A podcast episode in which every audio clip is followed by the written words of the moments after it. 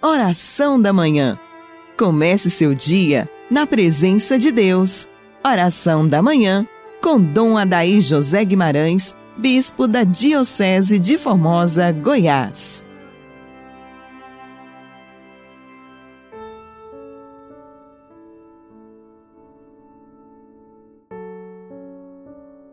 Em nome do Pai, do Filho e do Espírito Santo. Amém.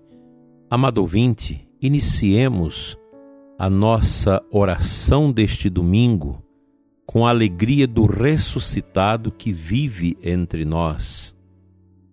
Ó Deus, que mostrais a luz da verdade aos que erram, para retomarem o bom caminho, dai a todos que professam a fé rejeitar o que não convém ao cristão e abraçar tudo que é digno deste nome, por Cristo nosso Senhor.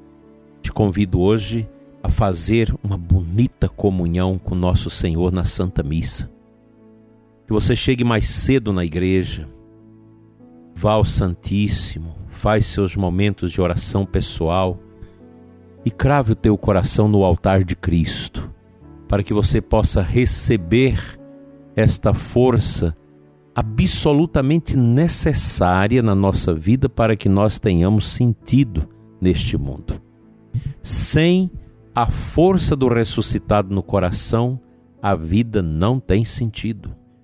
Onde, prezado ouvinte, encontrar sentido para a nossa vida senão na cruz restauradora de Cristo?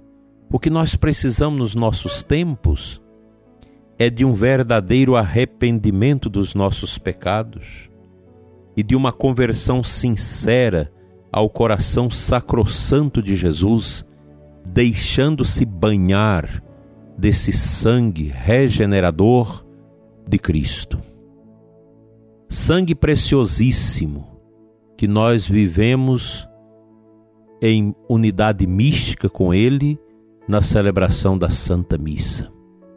Subamos, queridos padres, com alegria ao altar de Deus, para oferecer o santo sacrifício de nosso Senhor pelos nossos pecados e pelos pecados do povo que Ele confiou a nós para que cuidássemos. Quão belo é o ministério do sacerdote, quão belo, prezado ouvinte, é o mistério que os sacramentos nos revelam. Mistérios de amor que restauram, que curam, que libertam nossas almas. Hoje nosso Senhor escolhe no Evangelho de Marcos os apóstolos, os envia a pregar, a expulsar os demônios, a ungir as pessoas com santo óleo. É também a nossa missão missão de evangelizar.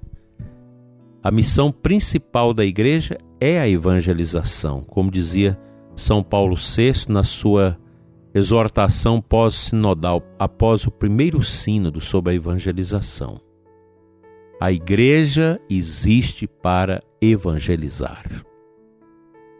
Nós, como filhos e filhas da igreja, pelo nosso batismo, recebemos essa graça para sermos homens e mulheres que evangelizam, que anunciam, que fala desse poder de Cristo que renova as nossas almas, nossas vidas, que nos dá coragem diante desta triste realidade, dessa peste maldita que tanto mal tem feito às economias dos países, dizimando pessoas, criando confusão, como aqui no Brasil, criando divisão, criando problemas, abrindo campo para a ação de Satanás.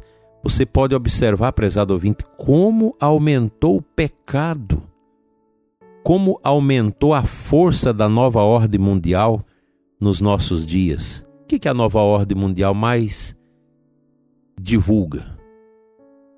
São as coisas mais pueris como a ideologia de gênero, a prostituição, a droga, uma vida irresponsável, uma vida de busca dos prazeres, de uma escravidão da própria carne. É isso que a nova ordem quer impor ao mundo para destruir a família, a família cristã judaica. E a gente está aí bebendo isso sem perceber. Essa coisa que vai entrando na cabeça das pessoas através da mídia podre que nós temos, que só divulga aquilo que não presta, que o tempo todo martela os valores cristãos, com programas tristemente anticristãos. Nós estamos vivendo esse tempo obscuro, um tempo em que nós já percebemos a perseguição à casa de Deus, ao Evangelho, ao anúncio do Evangelho, gente que dissemina dentro dos ambientes da educação uma mentalidade que persegue a igreja, que olha para a igreja como se ela fosse um amontoado do mal. Mas para aí, nós não podemos aceitar isso. Quantas situações dolorosas nós temos visto nos últimos tempos de perseguição ao Evangelho, obstacularizando o anúncio do Evangelho em tantos lugares da terra. E aqui no Brasil a gente já começa a ver essas perseguições. Você não pode pregar contra o pecado, você já não pode citar certas situações que não agradam a Deus, que não estão na Bíblia. É uma porção de gente já querendo suprimir a Bíblia, suprimir o nome dos santos, suprimir tudo aquilo que lembra o cristianismo. Isso é uma perversidade que nós estamos vivendo em nossos dias e percebendo que essa coisa cresce a passos largos. Que Deus nos ajude, pelo poder da Eucaristia, a vencer os males que crasam nas nossas vidas.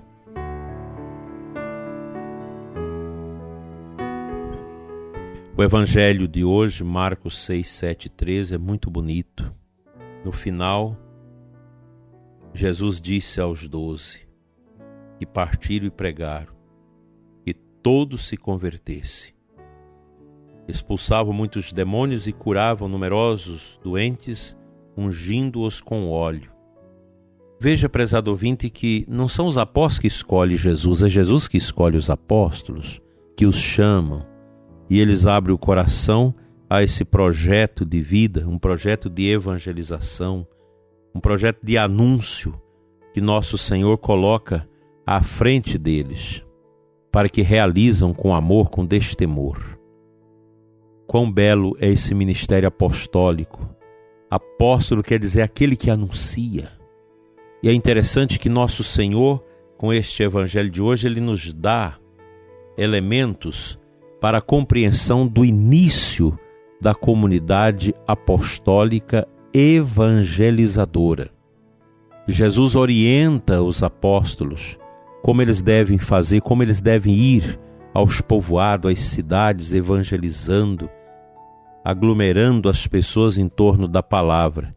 E quando essas pessoas não queriam nada com nada, Jesus diz: ah, bate a poeira dos pés e vá embora. Então, o evangelho, ele precisa ser anunciado com força. Você não pode perder tempo com quem não quer nada. Muita gente espera pelo anúncio e a gente precisa correr atrás. Os nossos dias não são dias para a gente ficar quieto, com igreja fechada, sem sacramentos. É hora da gente agir e o povo está pedindo isso.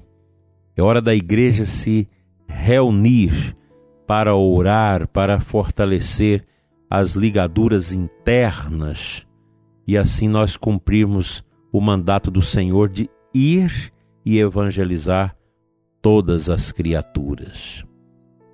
Evangelizar é anunciar Jesus, é levar a minha experiência que eu tive dele para que os outros também a experimentem. Por que muitos católicos não evangelizam, não falam de Deus, não dão testemunho? Porque não fizeram a experiência real de Nosso Senhor em seu coração. Nós não podemos pensar que a vida nossa de igreja se resume em assistir uma missa ao domingo. A gente precisa mais. Deus quer mais de você. Deus quer mais de mim. Nós precisamos ir nós precisamos buscar as pessoas. Precisamos promover a vida, a catequese, a evangelização. Não podemos nos desanimar. E o inimigo quer isso de você. Fique em casa, não precisa ir à igreja, reze em casa, assiste na televisão. Não faça isso.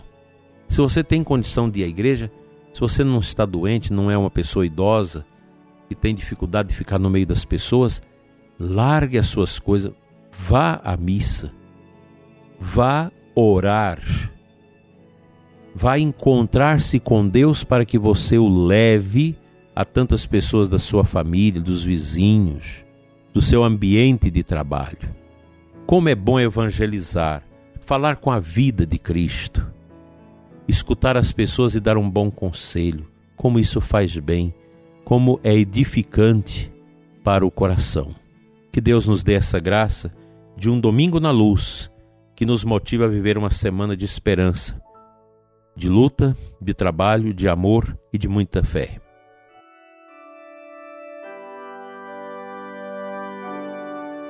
Senhor nosso Deus, Pai das misericórdias eternas, olha, Senhor, para o teu povo que sofre, que anda triste e desanimado. Acolhe, Senhor, na mansão da alegria do paraíso os nossos falecidos. Console as famílias que perderam seus entes queridos. Dai, Senhor, aos nossos corações uma liberdade profunda para viver a nossa fé Cuida, Senhor, dos doentes, dos que sofrem, dos que estão abatidos, acamados, sofrendo. Fica conosco, Senhor, encha-nos com teu espírito e conduza-nos no caminho da tua paz, no caminho do teu amor, e que o nosso domingo seja festivo, seja bonito, que as nossas famílias se reúnam, Senhor, e que no dia de hoje não seja um dia para as bebedeiras, para pecado, mas um dia também da família, da família que se reúne diante do altar de Deus para a escuta da palavra e para a vivência da santidade. Assim seja. Amém.